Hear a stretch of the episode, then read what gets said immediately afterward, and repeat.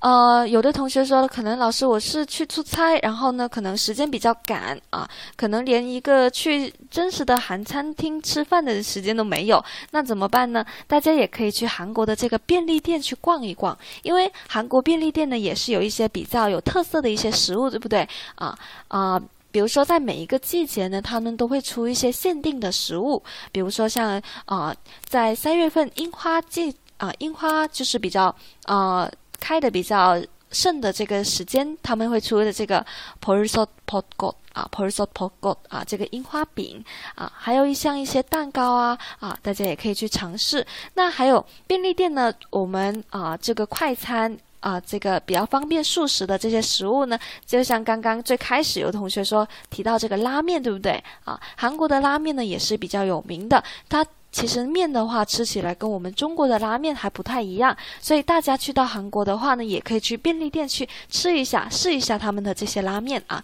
比如说像第一个这个葱姜口出拉面啊，或者是第二个这个呃苏抽混给拉面，像这两个的话呢，都是在西欧便利店里面可以去买到的啊。